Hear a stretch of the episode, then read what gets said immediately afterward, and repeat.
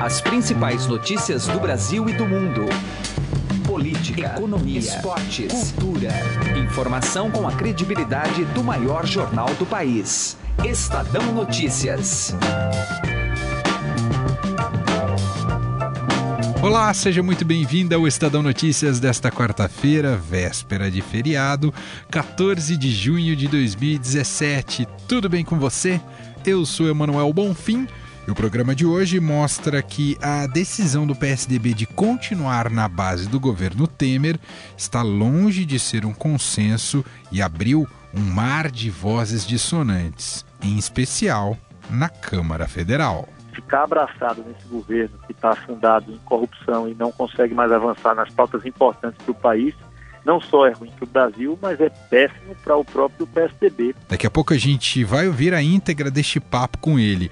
Vamos ouvir também a opinião de uma figura histórica do partido, o jurista Miguel Reale Júnior, um dos autores do pedido de impeachment da ex-presidente, agora ex-presidente Dilma Rousseff.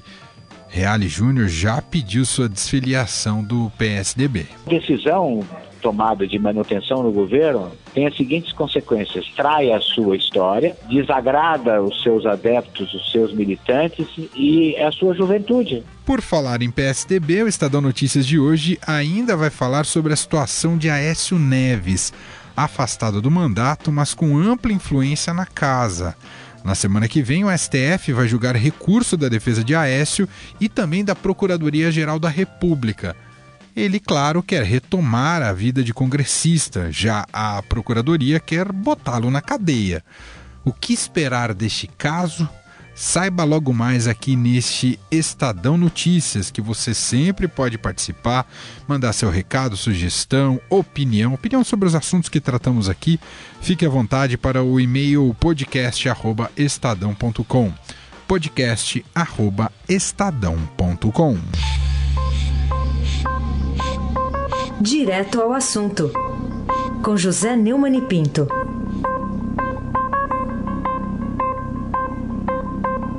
Mas é uma coisa impressionante. A revista Veja dá na capa que a Agência Brasileira de Inteligência, a BIM, está procurando deslizes na vida do relator da Lava Jato no Supremo, Luiz Edson Fachin, para desautorizá-lo a continuar é, comandando as investigações a respeito da suspeita reunião do presidente Michel Temer com o marchante Joesley Batista. O Senado se arma para evitar que seja cumprido o afastamento do senador Aécio Neves, é, ex-presidente nacional do PSDB, é, das suas atividades por causa das denúncias desse mesmo Wesley Batista.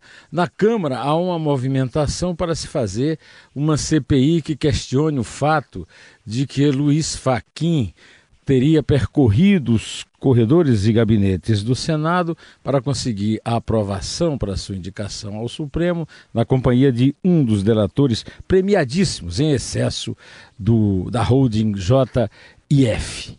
O Brasil está em pé de guerra não contra o crime, não contra a corrupção, não contra o desemprego, apesar de todas as declarações ufanistas de Henrique Meirelles e completamente comprometidas com a realidade dos 14 milhões de desempregados do PSDB. O partido é que é que manda, o presidente é que manda, cada um defende o seu e dane-se o resto a uma guerra geral entre as instituições, o que é uma desonra, é uma falta absolutamente imperdoável de homens que se dizem públicos e que agem como se estivessem na privada. José Neumann e Pinto, direto ao assunto. Política.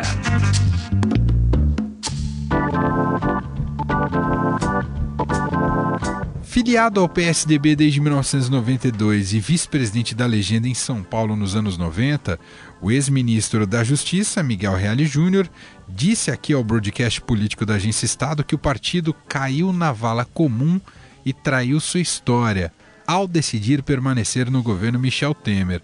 O jurista enviou ontem sua carta de desfiliação ao diretório de Boa Vista, seu domicílio eleitoral. O PSDB trai as suas origens né? O PSDB nasce como uma dissidência do PMDB exatamente para sair do, da linha que o PMDB havia seguido, um desvio ético e do presidencialismo. Então, a decisão tomada de manutenção no governo tem as seguintes consequências: trai a sua história, desagrada os seus adeptos, os seus militantes e a sua juventude. Miguel Reale Júnior diz que o impacto para as eleições de 2018 será muito grave após a decisão do PSDB em se manter no governo. Eu acho muito grave, porque perde a sua, a, a, sua sustentação, perde o seu discurso. Pode ganhar algum apoio parlamentar agora para não ter a cassação na comissão de ética do, do, do Aécio, ou não ter eventual pedido de prisão do Aécio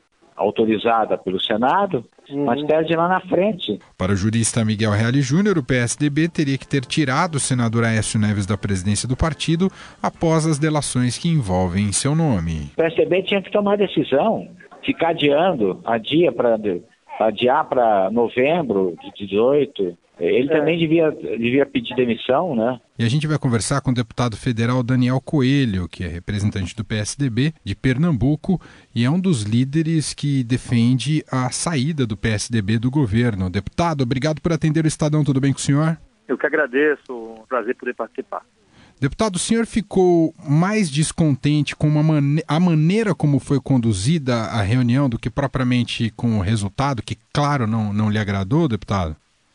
Olha, eu acho que não. Estou mais insatisfeita com o resultado mesmo. O, a reunião, ela até que foi conduzida de forma democrática, todos tiveram a oportunidade de falar, de expor as suas é, posições. Talvez o fato de alguns terem antecipado o resultado da reunião antes dela ter terminado, isso causou desconforto para alguns. Mais grave, é, sem nenhuma dúvida, é o fato do partido não estar entendendo o que está acontecendo com o país. O PSDB, e essa é toda a nossa luta, ele é um partido que nasce, inclusive, de uma dissidência do PMDB na década de 80, quando o PMDB estava completamente perdido. É, ficar abraçado nesse governo que está afundado em corrupção e não consegue mais avançar nas pautas importantes para o país, não só é ruim para o Brasil, mas é péssimo para o próprio PSDB. Deputado, parte da bancada do PSDB na Câmara sei que houve uma reunião ontem, está disposta a desembarcar e criar uma espécie de dissidência organizada? Como é que está esses ânimos uh, dos seus colegas, do senhor e dos seus colegas? Olha, não tem como nós desembarcarmos porque esse grupo já não faz parte do governo. Esse é exatamente o grupo que já não fazia parte do governo, já não tem cargos indicados. Agora, é possível que esse grupo trabalhe de forma coesa, mostrando independência. É, eu já tenho utilizado da tribuna para manifestar insatisfação e deixar bem claro que não há unidade dentro do PSDB no que se refere a permanecer no governo. E, e deputado, na visão do senhor, o, o, partido perdeu a maneira ideal de exercer um protagonismo, seja no Congresso ou mesmo dentro do governo, deputado? Olha, a gente está vivendo uma crise profunda em todos os partidos e no PSDB não tem sido diferente. É, talvez o que mais me preocupe no quadro partidário brasileiro é a seletividade é, com que os partidos têm tratado o caos de corrupção que está tomando conta do país.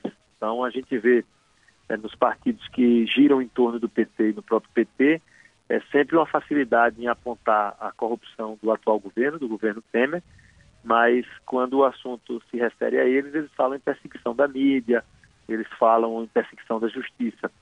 O próprio governo Temer tem uma atitude muito parecida.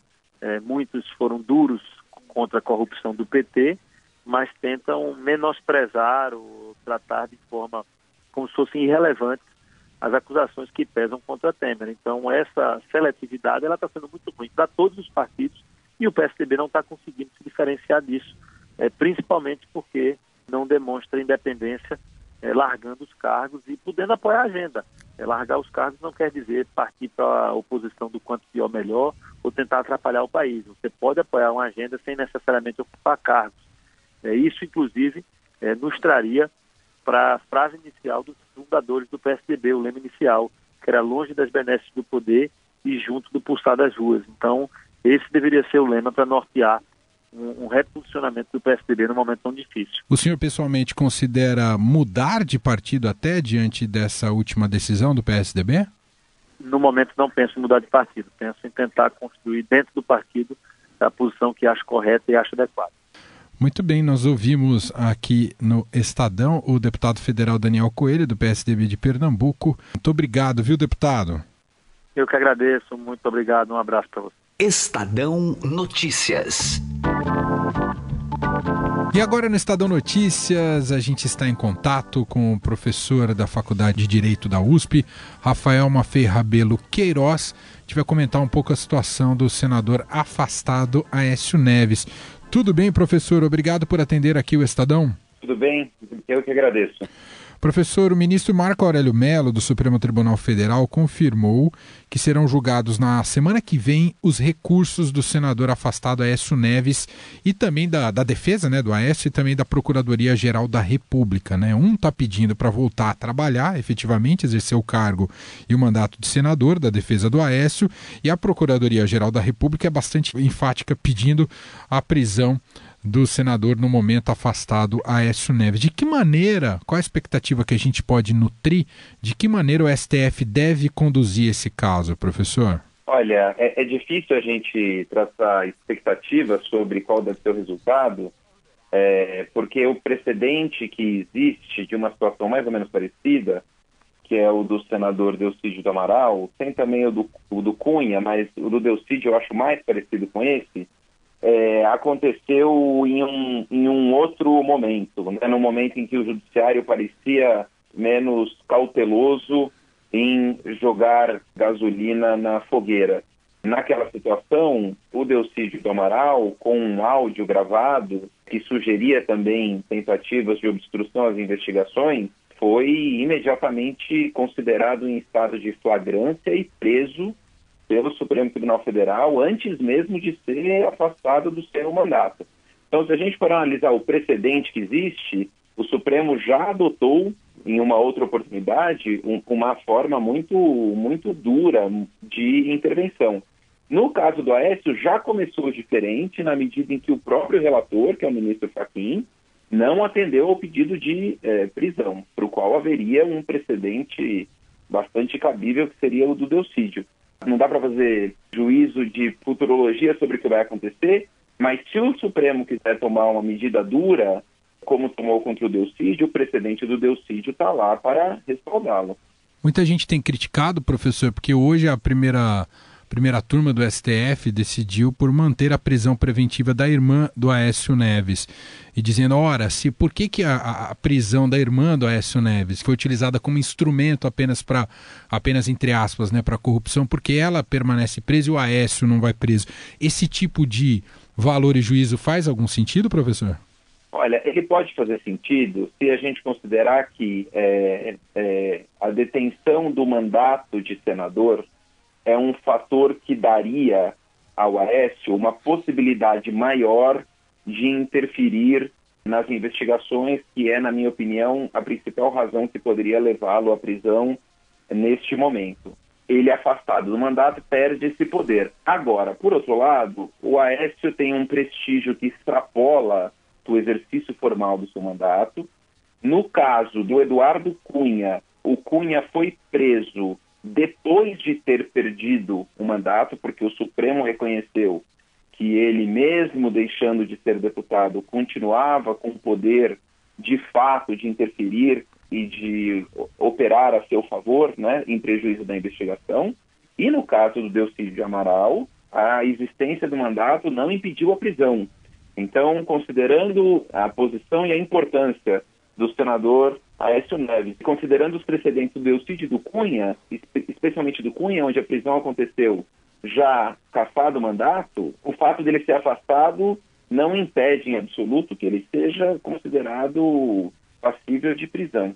Professor, para a gente concluir, é, ainda sobre esse tema, mas agora com relação ao afastamento propriamente dito do Aécio, que tem gerado também uma certa discordância de entendimento por parte do Congresso, dos colegas senadores, que dizem que o STF não deixou muito claro como seria esse, esse afastamento. Né? Disseram que estão cumprindo a decisão, mas que não, que não existe uma previsão de afastamento no regimento do Senado. Estamos diante, nesse caso, de um limite entre, o, entre os poderes, entre a, a política e o judiciário, o legislativo e o judiciário?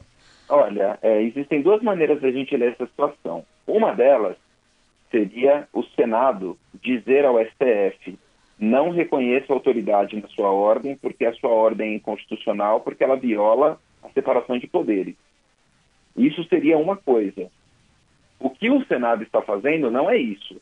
O Senado está se fazendo de desentendido para ganhar tempo, porque o tempo favorece o senador Aécio Neves na medida em que o passar dos dias criaria uma situação, demonstração da desnecessidade da sua prisão. Na minha opinião, é mais isso que está acontecendo. O Senado só está fugindo da, da sua responsabilidade, é isso, professor? Na minha, na minha opinião, a conduta do Senado é indevida. O Senado está tergiversando. Ele sabe cumprir essa ordem. E cabe a ele determinar como é, dar efetividade à ordem do Supremo Tribunal Federal. Isso é tanto parte da separação de poderes quanto é a não investida do Judiciário sobre o Senado. Muito bem, ouvimos aqui no Estadão o professor Rafael Maffei Rabelo Queiroz, que é professor da Faculdade de Direito da USP. Professor, muito obrigado aqui pela opinião, pela análise. Um abraço para o senhor. Eu que agradeço, um abraço. Estadão Notícias. Economia.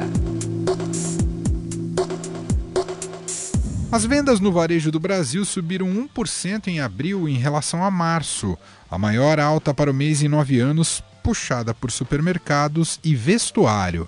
Mas no ano de 2017, segundo o IBGE, o índice acumula queda de 1,6% e em 12 meses o recuo é de 4,6%.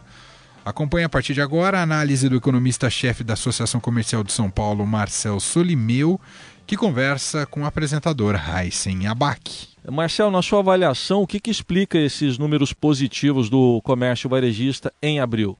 Comparação com o mês anterior, é, é, explicado porque em abril nós temos a Páscoa e os supermercados foram os uh, que apresentaram maior taxa de crescimento e tem um peso grande no índice.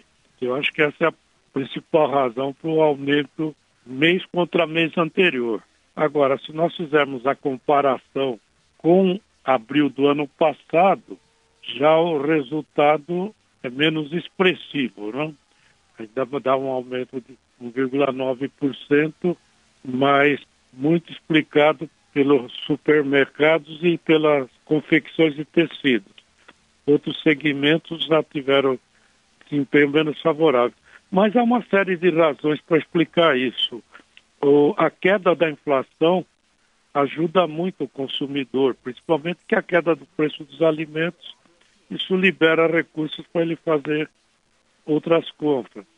Nós estamos tendo também um processo de queda de taxa de juros que ajuda o, o desempenho das vendas a prazo. E tivemos aí injeção de dinheiro do fundo de garantia que é um recurso adicional que entra no mercado, embora uma boa parte vá para pagar dívidas anteriores, sempre sobra alguma parte também para o consumo. Então, essas razões é que podem explicar esse desempenho. Além do mais, como nós temos uma base de comparação mais fraca, cada, cada mês do ano passado a situação estava mais fraca, eu acho que dá para a gente entender esse resultado e considerar que ele sinaliza a direção dos meses seguintes de um resultado positivo. Na sua percepção, então, pode haver uma recuperação mais consistente daqui para frente? É uma recuperação mais consistente, mas que deve ser muito lenta, porque mesmo que os outros indicadores da economia, como agricultura e indústria, estejam mostrando um desempenho mais satisfatório, isso não está se repercutindo no emprego. E para o comércio ter realmente uh, um cre crescimento consistente, o importante é a recuperação do emprego. Sem recuperação do emprego, nós não vamos ter uma recuperação consistente das vendas do comércio. Nesse aspecto, a crise política pode afetar o ânimo do consumidor, a disposição dele de ir às compras também? Eu acho que no curto prazo não. Se a crise não perdurar muito, eu acho que para o consumidor em si o que afeta mais é a renda, os preços, tudo isso. Agora, se a crise persistir mais tempo, então inevitavelmente vai afetar o consumo. O Estadão Notícias desta quarta-feira vai ficando por aqui. Contou com a apresentação minha, Emanuel Bonfim, produção de Gustavo Lopes e entrevista de Raíssen Abac. A montagem do programa é de Nelson Volter. O diretor de jornalismo do Grupo Estado é João Fábio Caminuto. De segunda a sexta-feira, uma nova edição deste podcast é publicada. Saiba mais no blog Estadão Podcasts. Convido você também a avaliar este programa tanto no iTunes quanto no Android. Deixar lá a sua classificação. Se você considera bom, médio, ruim, ótimo, excelente, fique à vontade. E mande seu comentário ou sugestão para o nosso e-mail podcast.estadão.com. Um abraço, boa quarta-feira, até amanhã. Estadão Notícias.